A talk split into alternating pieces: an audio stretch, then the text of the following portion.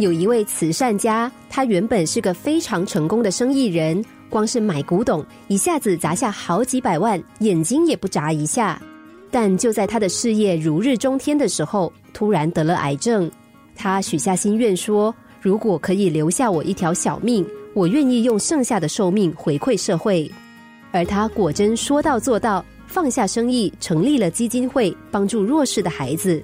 他说：“万贯家财三顿饭，千户房屋一张床。”意思是，就算你坐拥金山银山，每天可以吃山珍海味。但无论如何，你一天也只能够吃三餐，再多也吃不了。就算你富有到能买下千户房屋，但无论怎么睡，每天也都只能够睡一张床。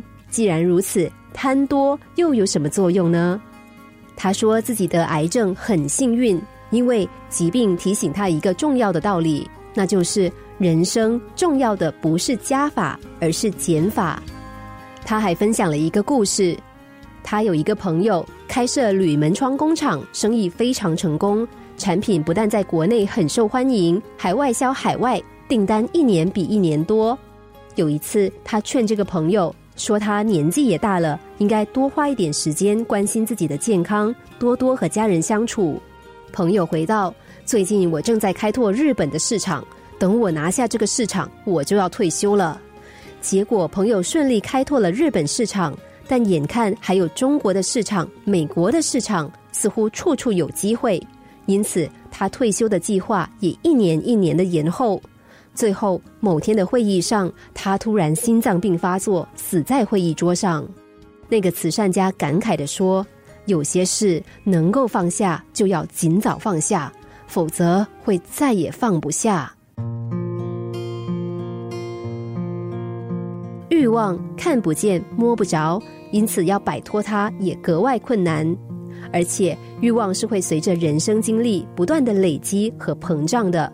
好比一个小职员，一个月的薪水只要多个一两百块，就感到十分满足。但等这个小职员升上主管，就会开始基于更高的职位，期盼公司的分红。万一成为老板，又会想要扩充公司，买豪宅，开名车。欲望是会不断增生的有机体，除非我们能发现自己沦为欲望的奴隶，否则我们的人生将永远在欲望的漩涡里打转。生命的价值究竟是什么呢？只有自己可以定义，不必人云亦云，不要随波逐流。即使身处金钱挂帅的社会，只要定心，就能够找到自己的方向。